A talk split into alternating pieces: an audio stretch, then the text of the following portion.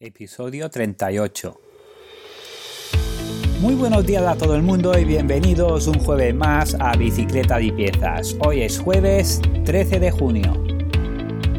Este es el podcast de Dr. Will, donde cada jueves a las 20:20 hablaremos de componentes, piezas y mecánica de bicicletas. Entrevistaremos a entrenadores, deportistas y especialistas.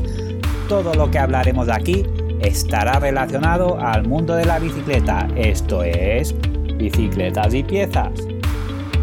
Soy Dr. Will y me llamo Miguel Ángel Gelabert. Os invito a visitar nuestra web www.drwl.es. Se trata de la web especializada en ruedas para bicicleta, de carretera, de montaña, de triatlón, ruedas para todo tipo de bicicletas, en definitiva, todo tipo de ruedas para ciclistas. Además, en bicicletadipiezas.com podrás escuchar todos los episodios, me podéis proponer temas y podéis hacer vuestras consultas para que las pongamos en futuros episodios. ¡Empezamos! Bueno chicos, uh, hoy tenemos una entrevista muy especial, como todas las entrevistas que tenemos, realmente todas uh, siempre me apetece mucho hacerlas y en esta ocasión uh, vamos a, entrevistar a Yago Alcalde. Solo decir Yago Alcalde, imagino que muchos ya sabréis de quién, de quién hablo. Yago uh, ha escrito libros, incluso de entrenamiento, uh, ha escrito ciclismo y rendimiento. Yago también es, es un referente en el mundo de, la biomecánica y aerodinámica aquí en España. Ha colaborado con el equipo Sky, con el equipo Movistar, con triatletas como Eneco Llanos, como Javier Gómez Noya tiene un currículum que impresionante. Uh, vamos a hablar un poco con ellos. Me he preparado un, poco unas preguntas que, que, le vamos a hacer y a ver si, si sacamos algo, algún detallito que, podamos aplicar en, en nuestras bicis. Y nada chicos, pues vamos a dar paso a Yago y os dejo aquí la entrevista. Uh, hola, Yago. ¿Nos podrías decir quién es Yago Alcalde y a qué se dedica? Hola, ¿qué tal? Buenas tardes, Miguel. Pues mira, eh, Yago Alcalde, eh, a ver, quizá la gente me pueda conocer más por mi página web o por mi libro que es Ciclismo y Rendimiento, tanto el libro que escribí en 2011 como mi, mi web, mi, mi, página web o el nombre de mi, de mi, de mi empresa, digamos. Sí. Eh, bueno, pues yo en su día competía en mountain bike y bueno, pues un poco por mi pasión por el deporte, pues estudié eh, educación física, lo que es, se conoce como INEF. Sí. Luego, pues me seguí formando en temas de rendimiento y en, en, temas de fisiología. Y bueno, pues me metí en esto a nivel profesional en tema de entrenamiento. Y luego, al cabo de unos años, pues también me metí bastante a fondo en el tema de la biomecánica y los estudios biomecánicos eh, un poco cuando, cuando empezaba esto un poco a surgir allá por los años 2010 más o menos. Entonces, vale. Y bueno, pues desde entonces pues me dedico a diario a, a asesorar a ciclistas, tanto en temas de entrenamiento, eh, biomecánica y aerodinámica también. Sí, y sobre todo aerodinámica, eh, imagino más, más triatletas o los ciclistas también le están mirando este punto? Bueno, básicamente hay dos colectivos de, de, ciclistas que se benefician de los estudios aerodinámicos, que son, por un lado, los contrarrelojistas y, por otro lado, los triatletas. Entonces, bueno, contrarrelojistas es más a nivel profesional y triatletas, bueno, también nivel profesional, pero bueno, ya sí que algunos triatletas de media y larga distancia que ya están en puestos, bueno, pues arriba, eh, pues llega un momento en el cual eh, quizás se dan cuenta de que mover más vatios es bastante complicado y la única forma de, mejorar sus, tiempos en el sector de la bici es, es, es adoptar posiciones más aerodinámicas. Entonces, bueno, es un pequeño nicho de mercado que está ahora mismo empezando a crecer un poco, porque más que... Mmm, eh, no, no, vale nada comprar cosas aerodinámicas si no optimizas la, la posición del ciclista, digamos que es lo, lo primero. Claro, está claro. ¿Y uh, por qué crees que deberíamos hacernos un estudio biomecánico y qué beneficios nos puede aportar esto? Sí, pues a ver, eh, lo que siempre digo, tanto a nivel profesional como, como ciclista de fin de semana, lo primero es ir más cómodo sobre la bici. Y cuando vamos más cómodos en la bici, al final nuestro rendimiento es mejor y sobre todo disfrutamos mucho más de la bici. Entonces es una forma de realmente aprovechar la inversión que hemos hecho en una bici, bueno, pues más ligera, más aerodinámica, eh, más bonita, más moderna. Eh, terminamos de optimizarla si además nuestra posición es correcta sobre la bici. Y bueno, pues siempre me gusta decir que no vale nada eh, tener la bici más ligera o, más, más bonita si el ciclista que va encima va hecho un desastre, eh, le duele el cuello, le duelen los pies, le duele la espalda y no, y no, no le saca todo el partido a la bici. no la, al final no la disfruta, es un poco, es un poco absurdo. Claro. Entonces, pues bueno, eh, sobre todo, cómodo, y si vas más cómodo, estás evitando lesiones. Entonces, no es que el deporte, no es que el ciclismo sea un deporte lesivo en sí, sino que es bastante poco lesivo. Pero sí que es cierto que si te duele algo y sigues montando, sigues montando haciendo kilómetros, al final sí que se generan eh, lesiones y la gente tiene que dejar de montar o montan con muchos con molestias y con, problemas. claro, a la larga, sí, a la larga te salen dolores de por todo si no vas bien colocado. Exacto, exacto. Y bueno, ya aprovecho eh, y te, comento un poco mi visión al respecto. Em, digamos que un poco el, problema del, cicloturista en general eh, es que asume que montar en bici eh, lleva, lleva consigo sufrir y que te duelan, que te duela todo el cuerpo cuando llevas tres o cuatro horas en bici. Es decir, el cicloturista siempre dice, bueno, me duele lo normal. Y yo digo, pero a ver, es que no, tiene que doler, nada, ¿no? Entonces ese es el concepto que un poco hay que ir poco a poco cambiando en, los ciclistas, de que si la bici está bien configurada, pues eh, no, hay que acostumbrarse, eh, no es que estés mal hecho, no es que sea normal, es que tu bici no está ajustada para ti. Entonces, pues bueno, es una, como es una cosa muy nueva, pues todavía hay mucha gente que esto lo ve como una cosa, bueno, como que no es muy importante o que se lo hace porque es para darte un capricho o, bueno, que solo hay que hacérselo si te duele algo. Y bueno, pues poco a poco eh, la gente se da cuenta de que esto es igual de importante que comprar la talla correcta o que comprar las zapatillas de tu talla. O sea, al final hay que ajustar, hay que ajustar la, posición de la bici. Y pequeños cambios como mover el sillín 5 milímetros hacia arriba o hacia abajo puede hacer que vayas muy cómodo con el sillín o muy incómodo con el sillín. Entonces son pequeños cambios que, que hacen grandes diferencias luego al paso, con el paso de los kilómetros. Está claro. Y eh, sobre el estudio biomecánico, eh, ¿a ti qué te parece? ¿Que hay que hacerlo antes de comprar la bici o una vez que hemos comprado la bici vamos a ver a Yago y que nos ajuste lo que haga falta? Sí. Bueno, eh, lo ideal, lo ideal es antes de comprarse la bici hacerse el estudio. Pero claro, hace falta recurrir a un centro, a un sitio donde tengan un potro ajustable donde se puedan simular bicis, ¿vale? Claro. Eh, pero bueno, como mucha gente ya tiene su bici y, no van a cambiar de bici, pues bueno, siempre hacemos muchísimos estudios ya con la bici comprada. Pero lo ideal es, antes de, hacer la gran inversión en una bici nueva, eh, asegurarnos de que el modelo y la talla nos va bien. E incluso podemos ir a la tienda ya con el modelo claro, la talla e incluso la, longitud de la potencia que nos viene bien, o el largo de la biela, o el, ancho del manillar. ¿vale? digamos que ya con la bici configurada para ir bien cómodo desde el minuto uno, desde que compramos la bici, pues ir, ir perfectos. Y bueno, esto es una cosa que, por ejemplo, en Estados Unidos está bastante más avanzado que aquí. El hecho de que en las tiendas, antes de hacer una venta de una bici de cierto importe, a partir de 2.000, 3.000 euros, eh, lo ideal sería que tengan en las tiendas otros eh, donde se pueda determinar perfectamente el tipo de bici y la talla que le va bien a cada usuario, porque al final es una inversión bastante alta y bueno, pues no es como para mm, jugar a adivinar la talla, sino que, bueno, pues hay, herramientas ahora mismo en el mercado para ofrecer un mejor servicio. Entonces, bueno, ese es un poquito el paso que quizá las tiendas en España eh, tengan que empezar a dar un poco para diferenciarse de los demás o para simplemente para ofrecer un mejor servicio y que el comercio online pues no les coma mucho terreno. O sea, tienen que mejorar un poquito esa parte de asesoramiento y servicio al, al cliente, ¿vale? Claro, es un poco mi, opinión al respecto. Y ahora, por ejemplo, una cosita, si ahora, por ejemplo, me quiero comprar una bici de montaña, por decir algo, y estoy entre dos tallas, ¿tú qué aconsejarías? ¿Coger la de arriba o la de abajo? Bueno, es un poco la pregunta del millón. Eh, lo mejor sería pasarse por el potro, o sea, pasarse por ciclismo y rendimiento subirnos en el potro, probar, probar las dos tallas y ver cuál es la que mejor nos viene.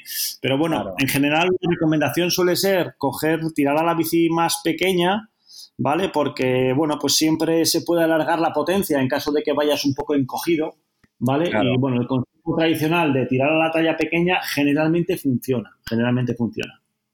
Claro, claro, claro. Porque si ahora, por ejemplo, la bici es muy grande, estás un poco limitado a, poner la potencia más corta y, esto, ¿no? Exacto. A ver, siempre puedes acortar potencia, pero bueno, eh, aún así, bueno, la, estética de la bici empeora un poco. Los puristas pueden decir que el comportamiento también, que la bici se vuelve mucho más nerviosa. No estoy del todo de acuerdo con eso. por ejemplo, en bicis de descenso y enduro emplean cada vez potencias más cortas también. Eh, Exacto, sí, sí, o sea, hace la bici más manejable, lo cual no quiere decir que sea más inestable en bajando un puerto, pero bueno, eso es otro tema. Claro. Pero sí, eh, o sea, no, mm, es, es, muy incómodo ir en una bici larga, mientras que ir en una bici que sea un poquito corta, digamos que es más tolerable o siempre lo que hemos hablado, se puede alargar potencia, ¿vale? Siempre hay más margen para alargar la bici que para cortar la bici. Claro, porque ahora, por ejemplo, de una bici eh, de una M a una L, ¿Qué puede haber de, de, de, largo de una a otra? ¿Qué puede haber? En, carretera o en montaña? En montaña, por ejemplo. En montaña hay un poquito más de diferencia. Habrá como un centímetro y medio, dos centímetros más o menos. es que centímetro y medio, dos, uh, sí. relativamente puede jugar un poco con la potencia, ¿no? Lo que después a lo mejor te queda muy alta de pipa de dirección Claro, ese, es el otro, ese es el otro tema con el cambio de talla, que no solo la bici se alarga y se encoge, sino que el manillar va más alto o más bajo. Entonces, por ejemplo, un ciclista que quiera ir un poco cómodo o que tenga las piernas muy largas, va a necesitar mm, una bici que sea más grande de adelante, más alta, para, compensar y no tener el manillar muy abajo. ¿Vale? Entonces, un poco es que cada usuario es un poco diferente. Eh, luego está el tema de la, más que de la flexibilidad en sí, el hecho de que la gente, bueno, pues mm, tenga facilidad para, para llegar al manillar o no en cuanto a su capacidad para, para, para doblar la espalda, digamos. Entonces hay gente que sin problema van muy tumbados en la bici, van muy cómodos y hay gente que no tienen esa facilidad y, les gusta ir en posiciones, necesitan ir más, más erguidos, más levantados. Entonces es difícil. Una norma general es lo malo, que no es, no es muy fácil, no es muy fácil. Claro, claro. Y eh, una cosita, ahora hablando de esto de tallas y esto, me he fijado que hay como tendencia, eh, sobre todo ahora te hablo de bicis de montaña, eh, que están poniendo bielas más cortas. ¿Esto o es una impresión mía o, es así? Porque ahora, por ejemplo, yo en mi bici de montaña que tengo hace 3 o 4 años, llevo bielas de 175 y ahora veo que muchos grupos ya salen con bielas de 170. No sé si tiene pues una razón o, si nos puedes decir algo de esto. Yo, si te soy sincero, tampoco lo he visto mucho, pero si está sucediendo me parece una buena noticia, porque en general la tendencia eh, de un poco los que nos dedicamos a esto es ver que una biela más corta en el fondo tiene, tiene más beneficios que una biela más larga, ¿vale? Sobre todo eh, pone menos estrés a nivel articular, a nivel de rodillas y facilita un poquito la, cadencia. Entonces, pues bueno, en general son cosas beneficiosas. Y luego mountain bike también, pues el, la altura del suelo, la altura libre del suelo a la hora de pedalear, pues mejora un poquito, ¿no? Puedes pedalear un poco más con baches en eh, o, en, o en curvas. Entonces, pues, y tender a la biela un poco más corta, yo solo le veo ventajas, la verdad, no le veo ningún inconveniente. no nos puede llevar un inconveniente, digamos, de pasar de 175 a 170. no, no, por ejemplo, sobre todo en bicis dobles de montaña, que al, funcionar la suspensión pues baja, pues es más fácil también pegar con la biela en el suelo y nos puede beneficiar un poco tener una biela un poco más, más corta. Vale, sí, sí, sí. Efectivamente, así es. Bueno, y volviendo al tema que hablábamos de sobre la aerodinámica, sí. Eh, la aerodinámica solo se mira en triatlón o también hay ciclistas de ruta que, se empiezan a mirar esto? Pues mira, en mi experiencia es que en ciclistas de ruta mm, muy, muy poco. Yo he estado con algunos equipos profesionales y con algún corredor muy rodador. Sí que hemos hecho algún experimento para saber si, bueno, pues manos, manos abajo, manos arriba, por ejemplo. Eh, pero en general no se ve, o sea, no, se estudia mucho, aunque sí que es cierto que en, el pelotón profesional, pues cada vez eh, los cuadros aerodinámicos, los cascos aerodinámicos, la ropa aerodinámica, todo está muy, muy a la orden del día. Y bueno, parece que se, cuidan bastante esos detalles porque cuando vas a 40 por hora eh, se nota, se nota bastante todos estos temas. Entonces, pues eh, bueno, yo creo que sí que, bueno, si los equipos tienen presupuesto y le dan un poquito de importancia, es bastante interesante estudiar, pues sobre todo para los corredores que tienen que tirar del grupo y que están mm, enfrentados al aire muchas horas eh, en, las carreras, pues tratar de optimizar ahí la aerodinámica es bastante interesante. a lo mejor un, manillar un poco más estrechito. O... Eso es, eso sí, sí. Ahí si, nos fijamos, cada vez se ven manillares más estrechos en, en carretera. Muchos corredores meten las manetas hacia el interior, hacia adentro que es un poco, bueno, pues como que les ayuda, les ayuda a meter los codos dentro, ir un poquito más acoplados en la bici. Entonces, pues bueno, si hay que ver un poco el tipo de corredor también, porque para ir a rueda, pues, hombre, casi mejor ponte cómodo y no te preocupes de la aerodinámica, pero bueno, eh, la gente que está siempre en las escapadas o la gente que sabe que, en una vuelta le toca tirar del pelotón durante 100 kilómetros, pues ahí esos detalles, pues oye, eh, son, son importantes, son importantes. Vale. Y también eh, me he fijado que hay muchísima gente que eh, no cree en los estudios biomecánicos o no se los hace porque o piensa que no lo necesita. Em, ¿Por qué todavía crees que hay tantos ciclistas que no se hacen el estudio biomecánico? Bueno, pues como he indicado antes, yo creo que la primera razón es eh, desconocimiento de los beneficios que puede tener en el pasado, quizá cuando se empezó un poco con la biomecánica, quizá pues eh, yo me podría incluir entre ellos. Quizá entre los biomecánicos nos faltaba un poco de experiencia o de conocimiento para hacer buenos estudios. Y durante una época sí que, eh, pues bueno, podemos decir que a lo mejor la calidad de los estudios no era muy buenos y a veces ibas a hacerte un estudio biomecánico y salías peor de lo que estabas. Y ese, eso a lo mejor pues todavía, todavía ha calado en ciertos, en ciertos grupos de gente, puede ser. Pero a día de hoy se ha mejorado un montón, yo creo, los estudios, la, la calidad de los estudios que hacemos, porque tenemos más medios, pero sobre todo tenemos mucha más experiencia. Yo en 2010 no, no, tenían, cuando había hecho 50 estudios, pues claro, eh, seguro que fallaba de vez en cuando y bueno, pues ahora cuando has hecho cientos miles, eh, digamos que lo tienes mucho más claro y es, es, muy, es muy, muy raro, muy raro que alguien que haga un estudio no salga de aquí y en cuanto hace tres o cuatro salidas en bici note una diferencia importante. Claro, y, además vosotros cada vez tenéis mejor material para, hacer mediciones, para hacer cosas. Sí, sí, correcto, correcto. Y luego también, mm, a ver, que tampoco, mm, tampoco hay que ser un, o sea, tampoco, eh, eh, un, usuario se puede ajustar la bici con un rodillo en su casa por sensaciones y con un poquito de paciencia y ensayo-error. Se pueden conseguir bastante posiciones bastante buenas. Es decir, eh, lo que nosotros hacemos es acelerar el proceso al, máximo. O sea, nosotros en, en, un rato pues conseguimos la mejor, la mejor posición. Pero también es cierto que muchos cicloturistas pues les gusta hacérselo ellos en casa y con cuidado y van con la llave Allen probando aquí, probando allá y al final consiguen buenas, buenas posiciones. Es un, es un tema de, estudiarlo un poco el tema y hacer algunas pruebas, algunos, algunos ensayos. Claro, pero por ejemplo ahora tema de aerodinámica y esto con, con digamos, los, los programas que estáis usando y esto, He visto que simuláis incluso túnel de viento y esto.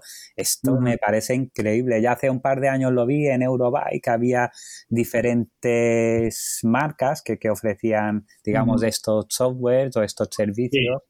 Y esto eh, lo, lo usáis en ciclismo y rendimiento, ¿verdad? Sí, nosotros, bueno, pues dentro de nuestra oferta de, de servicios de optimización aerodinámica, eh, usamos un servicio que se llama, es el, que el, nombre comercial es túnel de viento virtual. Es, lo que pasa que, bueno, es un sistema que hay que explicarlo. Realmente eh, no, no, es, no, es, ni siquiera un simulador de túnel de viento, es, el nombre comercial que tiene. Eh, lo que hace el sistema es que mide el área frontal del ciclista. lo explico rápidamente. La, aerodinámica depende sobre todo de dos componentes, el área frontal, y el área frontal es la cantidad de superficie que el ciclista está ofreciendo al, al viento, al aire. ¿vale? Es una parte de la aerodinámica, pero hay otra parte que solo se puede medir en un túnel de viento o en un velódromo, que es la, forma en que el aire eh, choca y se mueve cuando choca contra el objeto, contra el ciclista y cuando la bici. Eso solo se puede medir en el túnel del viento y en, o en un velódromo. Es decir, cómo el, el flujo del viento, las turbulencias que genera, eso en el estudio no lo podemos, no lo podemos valorar. Claro.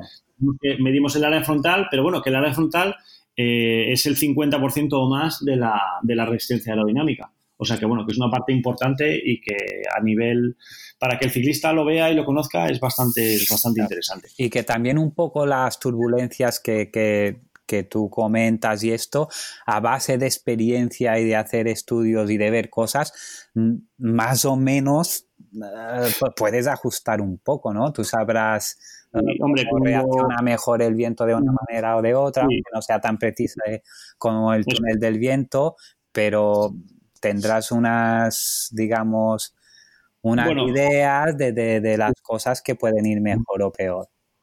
Mira, eh, es evidente que cuando has hecho muchos, cuando has pasado muchas horas pues viendo ciclistas y analizando datos en el velódromo, yo en túnel del viento no tengo experiencia, pero en velódromo, pues la verdad que he echado bastantes horas. Es cierto que las posiciones rápidas, más o menos todas tienen una pinta parecida, pero eh, también hay que decir que la aerodinámica es muy, es muy, eh, es muy individual de cada uno y muchísimas veces nos ha pasado en el velódromo de esta posición, joder, parece muy buena, parece muy buena, parece muy buena, pero luego la mides y no es tan buena. Entonces llega un momento en el cual, pues es que si no lo puedes medir, mm, es complicado, es complicado. ¿Vale? Aunque también, bueno, en el estudio. Lo pasa que mm, llega, claro, es una cosa obvia, pero no hay que olvidarse de ello. Eh, la posición aerodinámica no te sirve de nada si no es sostenible. ¿Vale? Hombre, está claro, está claro. Si, el ciclista no va cómodo y no es capaz de producir vatios, pues, pues nada, no. Ah, el kit de la cuestión, la dificultad es conseguir un buen equilibrio entre, entre la comodidad y una buena aerodinámica. Porque si el ciclista no va cómodo, olvídate, olvídate, porque cuando lleve 20 minutos, mm, pues va, a estar más centrado en lo que le duele que en el, que en el esfuerzo en sí. Entonces, bueno, pues encontrar ese, ese, ese punto medio entre, entre la aerodinámica y cierto confort, cierto confort es bastante, bastante importante. Sí, pero también un poco a base de, entrenar, ir acostumbrándote un poco, cada año puedes adoptar una posición un poco más agresiva, ¿no? Sí, sí, sí, sí. Eh, eso siempre, siempre es entrenable. O sea, cuantas más horas pasas en la cabra, más cómodo vas. Eso es así. Eso... Yo me acuerdo cuando compré la cabra que salí y me acoplé y a los cinco minutos digo, esto es imposible. Y además eh, yo veía los vatios y digo, se ha roto el potenciómetro. Eh. un montón, exacto. Sí, sí. Y al final, con el tiempo y la adaptación, eh, la, posición no es que la cambiará mucho, pero llegas a sacar los vatios, no te, ya no te duele todo, como, como decíamos antes, y sí que es un poco entrenable la, la posición. Sí, sí, sí es, bastante entrenable y ahí el consejo que siempre damos es, mira, si cuando te queden tres meses para tu triatlón de media a larga distancia, o sea, la bici de ruta, deshincha las ruedas y guárdala del trastero. O sea, claro, claro. Sí, sí. Eh, tienes que hacerte amigo de la cabra y todo el día con la cabra, todo el día con la cabra. Y claro, al final mucho más. Una anécdota que, que, me pasó a mí es que entrenaba mucho con, con rodillo de rulos, de, de, estos de tres rulos, con la cabra. Y estaba preparando un half de Menorca. Y, pero entrenaba casi sin acoplar, ¿vale? Y entrené ah, todo el invierno, digamos, sin acoplar, eh, pero en rodillo. Y, y cuando salí a entrenar a la calle, que me acoplé, digo, hostia, Aquí es que uh, me rompí todos los esquemas, cambié el rodillo, puse el rodillo fijo y entrenar acoplado y conseguí solucionar un poco, pero me, me llevé un chasco cuando, cuando salí, que digo, ostras, uh, se tiene que entrenar la posición sí o sí, ¿eh? Exacto, exacto, hay que entrenarla, hay que entrenarla. Vale. ¿Y cuáles son los fallos más habituales que ves en, las posturas de, una bicicleta, normalmente así en general? Bueno, eh, fallos. Es que hay todo tipo. Es que no hay, no hay un fallo más común. O sea, vienen ciclistas con el sillín bajo, vienen ciclistas con el sillín alto, vienen ciclistas con la potencia muy larga, otros con el manillar muy alto. O sea, no hay un fallo que se repita más común, ¿sabes? todo se repite en mucho. Sí, sí, sí. Quien no viene alto, viene bajo. Quien no viene con la cala muy adelantada, pues viene con la cala girada. Y quien no viene con el sillín hacia arriba, viene con el sillín, ¿sabes? Eh, son todo tipo de detalles que, que, son fáciles que el usuario pues no los tenga perfectamente configurados o, o ajustados en su sitio. Pero sí, no, no hay un no hay un fallo. Quizás si tengo que decir algo, sillín bajo. Sillín bajo. Sillín bajo, sí, muchísima gente va con el sillín bajo, es una pena. Y luego les eh, se quejan de que les duelen las rodillas y se le cargan los cuádriceps y llegan a casa con los cuádriceps destrozados y sube ese sillín un centímetro y parece, parece otra, otra bici, vamos, otra, bici. diferentes. Sí, sí. Está claro.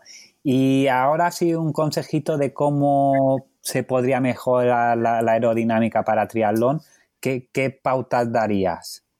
Pues mira, lo primero, que la posición sea suficientemente cómoda como para que estés acoplado kilómetros y kilómetros. Sí, ¿vale? mínimo la distancia de la carrera. ¿eh? Claro, es que si no, estás acoplado, pues mm, ya, estás frenando. Entonces, eh, eso es súper importante.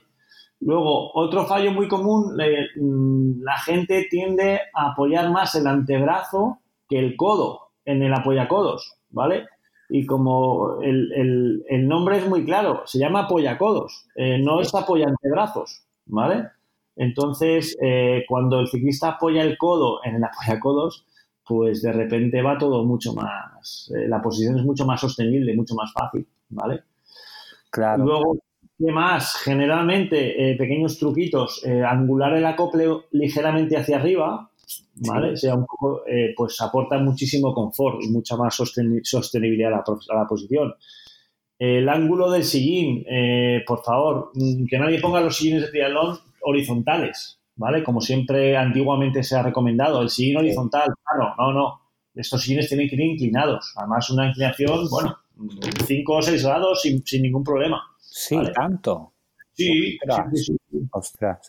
Te, quitas muchísima presión de la zona del perineo y pues, ya, pues dejas el, el siguiente deja, deja, de ser un problema. ¿Vale? Claro, claro. Sí, Bastante, importante. Y ¿qué más? Pues nada, usar cascos, una inversión muy, muy buena es un casco aerodinámico. La verdad que funciona. O sea, no, no es marketing. Sí, sí, sí. Yo, yo hice unas pruebas cuando compré el casco aero y sí, que, se nota y bien, y bien. Incluso yo no sé si has hecho prueba de esto, pero es que es de lo que más se nota el casco, ¿no? Sí, y además que no, no supone ir más, más incómodo y no, es una inversión, muy, no es una inversión muy, muy alta. Entonces, pues bueno, eh, es una cosa que yo siempre recomiendo a quien quiera un poquito de velocidad gratis, pues oye, un casco con un poquito de cola eh, ayuda, ayuda bastante. Claro, claro. Y ahora antes que has dicho lo de los apoyacodos, uh, ahora me he fijado que hay marcas, eh, diferentes marcas que están sacando estos apoya codos, digamos, eh, que, las barras, como tienen la forma del antebrazo, como hacen toda una pieza. No sé si te has fijado con esto, que es como lo que llevaba, eh, ¿cómo se llama el chico que ganó en Kona? Ahora no me sale. Eh, Blanche. Sí, exacto, que de cañón le hicieron unos acoples, estuve viendo vídeo, ahora hay otras marcas de esto de sí, y esto.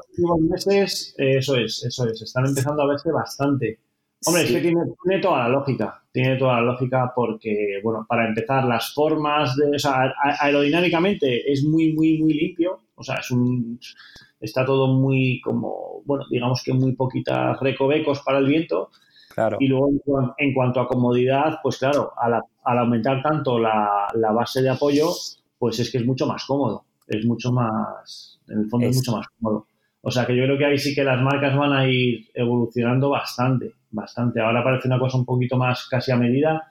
Estoy muy puesto en el tema porque solo se lo, yo solo se lo he visto a, profesionales. Pero... yo, he visto de fabricantes que lo hacen como a medida, como los primeros que lo hicieron con unos moldes y como individualizado, que deben valer una fortuna. Y sí que he visto otras marcas que sacan como más universales ahora. Ya, sí, sí, sí. Pues eh, yo creo que van, vamos a empezar a verlos bastante, bastante más en el, en el mercado, sin duda. Vale, porque así de las bicicletas de triatlón, ¿dónde te parece que es lo que más se pierde, digamos, dónde más se puede mejorar aerodinámicamente? En, en piezas, digamos, en lo de apoyacodos, por ejemplo, es una buena cosa, tema de, bidones también, ¿no? Pues mira, eh, sobre todo la posición del bidón, mm, pero es mucho más el es mucho más la posición del ciclista que, las piezas. Sí, sí, sí, está claro, la posición del ciclista.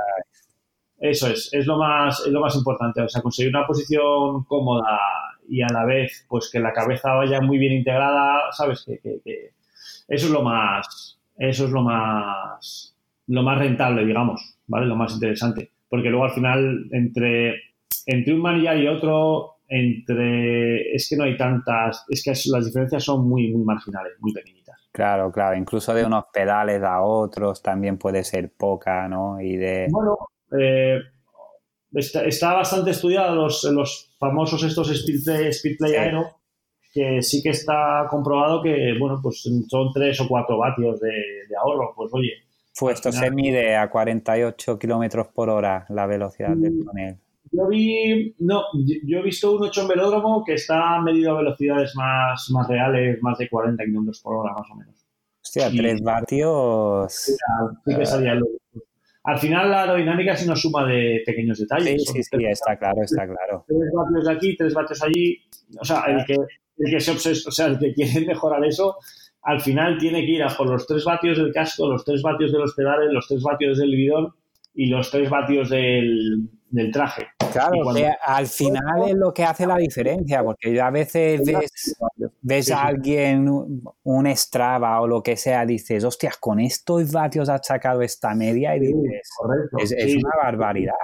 Exacto, exacto. Esa es la gracia y eso es lo que, lo que nos pica mucho con la aerodinámica, que es que aunque no estés muy en forma, claro. aunque, aunque no muchos vatios, pues con una posición relativamente un poquito buena, la verdad que en llano, pues eh, en bici se puede ir bastante rápido. ¿Tienes alguna referencia de vatios kilómetros hora o, es demasiado...? Pues así a bote pronto, no sé, quizá ya llegando a 200 vatios con una aerodinámica más o menos decente que puedes ir a 30 y 37, 36, 37 por hora, más o menos. Sí, yo el último half que hice había casi 1000 de desnivel en 90 kilómetros y a 200 clavados saqué 34. 34. Claro, es que también con el cuando eh. metes el nivel ya es que te cambia todo, ¿no? Y, el, viento. Y el viento que claro, Esto solo se podría medir más en, velódromo, ¿no? Eh, exacto, Exacto, en velódromo... debe ser mucho más matemático esto, a tantos vatios, tanta velocidad. En velódromo es lo bueno, que como no hay viento ni, ni pendientes, pues al final es física pura y dura, entonces es muy fácil. claro, y si vas mejor en el velódromo, en la calle tienes que ir mejor por narices. Exacto, exacto, exacto, esa es la idea. Y bueno, el futuro, no sé si estás, bueno, si has visto por ahí, el futuro, lo que pasa es que está costando bastante desarrollarlos y que midan bien, pero el futuro, eh, hay varias marcas trabajando en sistemas que miden la aerodinámica en tiempo real en, la carretera. he visto los de Notio, Notio Connect, estos, sí.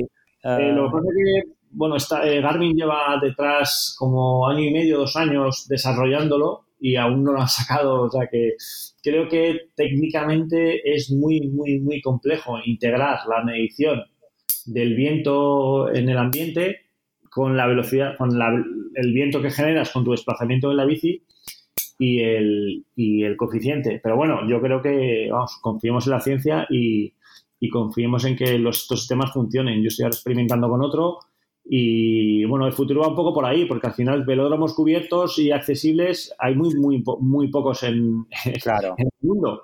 Entonces el acceso, y es caro, entonces el acceso está muy limitado, pero cuando salgan estos sistemas que nos permita medir aerodinámica de forma fiable y precisa eh, outdoor, pues la verdad que va a estar, vamos, va a ser sí, una pasada, claro, muchas ventajas a la hora de ajustar. Incluso para ajustar la posición será súper súper fácil, más rápido, menos, este sistema, uno que estoy testando ahora, vamos, incluso tiene una pantalla en el Garmin que ya te da el CDA en el, en el instante. Eh, claro, eh, hay que ver si, si está midiendo bien o, no. Claro, claro, claro. De hecho, tenemos un proyectillo por ahí de, intentar testar estos sistemas eh, en el velódromo, por lo menos. Claro, porque ¿qué estás haciendo pruebas? ¿Con el de Garmin que me comentabas? no, con Aeropod. Aeropod, vale, sí. también, sí, sí, sí, vamos a intentar medir también Notio y bueno, estamos ahí trasteando. Sí, sí, Porque vi los chicos de estos que hacen ruedas también, que del patrocinador del chico que ganó Kona, de Switch, Side, creo que se llaman las ruedas estas, que tienen su propio invento de estos. Sí, sí. Hay, hay tres o cuatro marcas que están trabajando en ello. Sí, sí, sí, Pero vamos, lo que, lo que digo, mm, creo que les falta un pelo de desarrollo todavía. Claro, Pero bueno, ese es el futuro sin duda.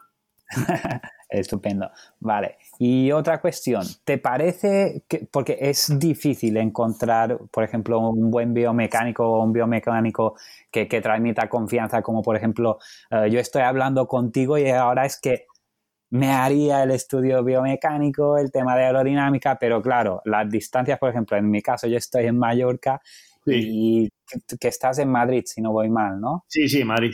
Exacto, pues claro, a veces las distancias pues eh, es un freno, ¿no? Eh, eh, ¿Sería posible de alguna manera hacer esto vía online o con unas grabaciones o no sé si es una barbaridad lo que estoy diciendo o si... Hombre, a grosso modo, a grosso modo se podría. Lo único que es que es un... O sea, es un poco costoso el tema de conseguir un vídeo con la calidad suficiente como para poder analizar cosas desde, desde aquí, ¿sabes? Claro. O sea, si el vídeo es muy bueno, muy bueno, sí, pero claro, para que tú me grabes un vídeo suficientemente bueno, pues bueno, nos va a llevar un buen rato. Hace falta un trípode, hace falta buena luz, hace falta una exposición que yo pueda parar la imagen y luego hay cosas que hay que verlas in situ, o sea, que hay que medirlas in situ. A lo mejor sale más a cuenta coger un billete Hombre, sin duda. de, de bowling. Seguro y... hay mecánicos en Mallorca.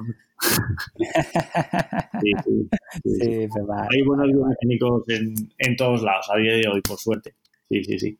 Sí, sí, sí. sí. pero lo que pasa de esto, que estás hablando con uno de aerodinámica y esto, claro, siempre hay alguien que te transmita más confianza que otro.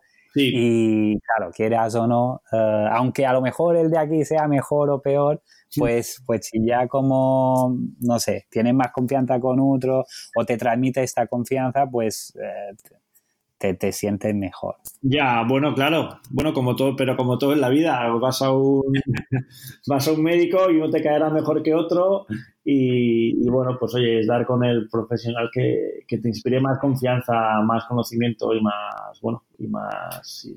Sí, sí. Vale, vale. Mira, y antes hablábamos del tema de los bidones y, esto de, la hidratación de la bici. Y eh, de lo que has probado, de lo que has visto, tu opinión sobre la posición de los bidones y los sistemas de hidratación, sí. ¿cuáles serían los ideales? Pues el ideal, normalmente entre los brazos, eh, no solo no te frena, sino que te mejora un poco la aerodinámica entre los brazos seguros, los que caen, los, los sistemas integrados, tipo el de Canyon, tipo el, bueno, el Profile, o sea, el, el de Profile también. Todos los que sean como un carenado de la bici, eh, mejoran bastante, o sea, eh, hacen la bici más rápida. Además de que tiene la hidratación a mano, eh, encima te mejora, te mejora la, la, aerodinámica, ¿vale? Y luego el bidón detrás del sillín, lo único que vaya lo más cerca que se pueda del sillín, porque se ven a veces por ahí que la gente pone los bidones y les quedan muy, muy separados o muy altos o le meten bidones, le meten de todo y al final es como... Claro. Es casi más un freno, ¿no? Entonces el bidón sí. va muy bien, pero siempre esté más o menos escondido, o sea, más o menos... Claro, Un bidón ahí, no de este típico que he visto de tres bidones, ahí parece un tendedero. Exacto. el tendedero atrás no, la parabólica tampoco. Eh, sí. Sí, pues, o sea, un, eh, un bidón adelante, un bidón atrás y luego un aerodinámico en el cuadro, pues eso, es lo ideal. Eso es lo ideal, es perfecto.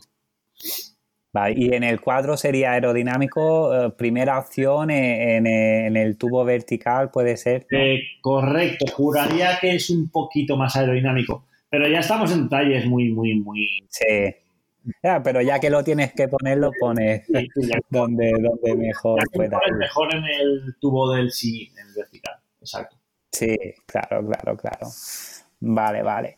Y bueno, más o menos yo no sé si quieres añadir algo más que no te haya pedido, si quieres eh, puntualizar algo, nos quieres comentar algo o lo que sea. Pues nada, yo creo que me creo que me has dado pie para enrollarme bastante y, contar mis, historias, sí, no. o sea que yo creo que ha quedado más o menos más o menos completo el, tema. Sí, eh, estupendo. Y bueno, Yago, pues eh, falta que nos digas dónde te podemos encontrar o solicitar tus servicios, no sé, redes sociales, página web. Bueno, pues nada, eh, ciclismoyrendimiento.com es la web eh, estamos en todas las redes sociales eh, buscando ciclismo y rendimiento o si no, pues por pues por con, mi nombre. ¿Y qué más? Eh, bueno, las, las, citas tengo desde hace un tiempo un sistema de cita online que, bueno, pues al final es, muy cómodo para, para, los usuarios y para mí. Por el hecho de no tener, no tener que, que mm, que estar todo el día dando citas por teléfono, que es muy, que es muy complejo. Entonces, bueno, la gente que quiere una cita se mete en la página y online se puede elegir el día y la hora que mejor, que mejor le vaya. Estupendo. Y eh, imagino que das el servicio también de aerodinámica. ¿Y esto es a, grupos? ¿Se puede hacer a grupos o, digamos es individual? La, la aerodinámica Sí, en velódromo. En velódromo sale muy bien a intentar juntar gente porque así se comparte los gastos de alquiler del velódromo. Entonces, lo ideal es siempre juntar dos, tres, cuatro personas para, llevarlo a cabo. Eso es. Vale, Yago, no te robo más tiempo. Muy bien. Eh, estoy contentísimo de que hayas aceptado la invitación pues y, y, muy agradecido por todo. Genial. Y nada, Yago, ya sabes dónde encontrarme para cualquier cosa y espero que los que escuchen este episodio les haya gustado al menos la mitad de lo que me ha gustado a mí. Y, nada, uh, genial. Pues nos vemos en la próxima. agradecerte que me hayas invitado a colaborar en el programa y yo encantado. La verdad que, te da gusto y, bueno, pues que sigas haciendo unos podcasts tan, tan interesantes. Estupendo. Muy bien. Venga, nos vemos. Un abrazo, ya. Hasta luego. Bueno chicos, hasta aquí ha llegado la entrevista de hoy que hemos hecho a Yago. Me gustaría que, me pusierais en, los comentarios si os hace ganas que, que, entreviste a alguien, algún deportista, algún entrenador o alguien que parezca o que nos parezca interesante y que nos pueda aportar algo a los oyentes del podcast. Y nada chicos, Recordad que me podéis seguir en Instagram, me podéis encontrar buscando Doctor barra baja Will.